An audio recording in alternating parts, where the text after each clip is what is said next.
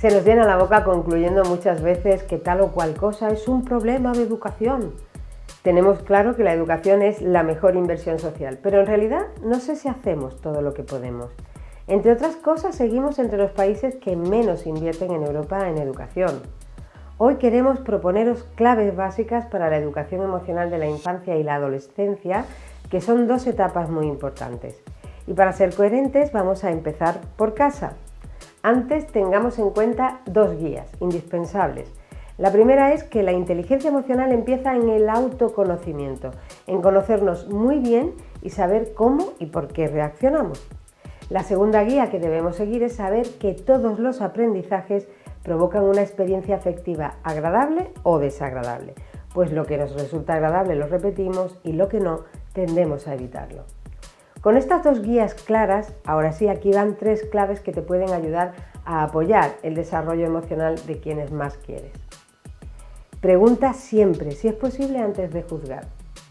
Pregúntales muy a menudo qué sienten. Sepas o no lo que le pasa, pregunta. ¿Qué sientes ahora? ¿Qué crees que sienten las demás personas? ¿Qué consigues con esto? ¿Cómo podrías conseguir lo mismo pero de otra forma? ¿Qué le dirías a alguien que siente esto?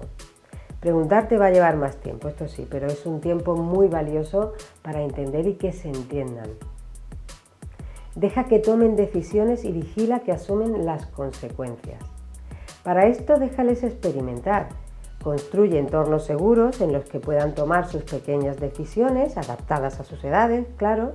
Explícales las posibles consecuencias antes de que ocurran y vigila que las entienden y que las asumen pero sobre todo déjales equivocarse. Escucha y confía. Los niños y las niñas tienen muchos más recursos emocionales de los que creemos.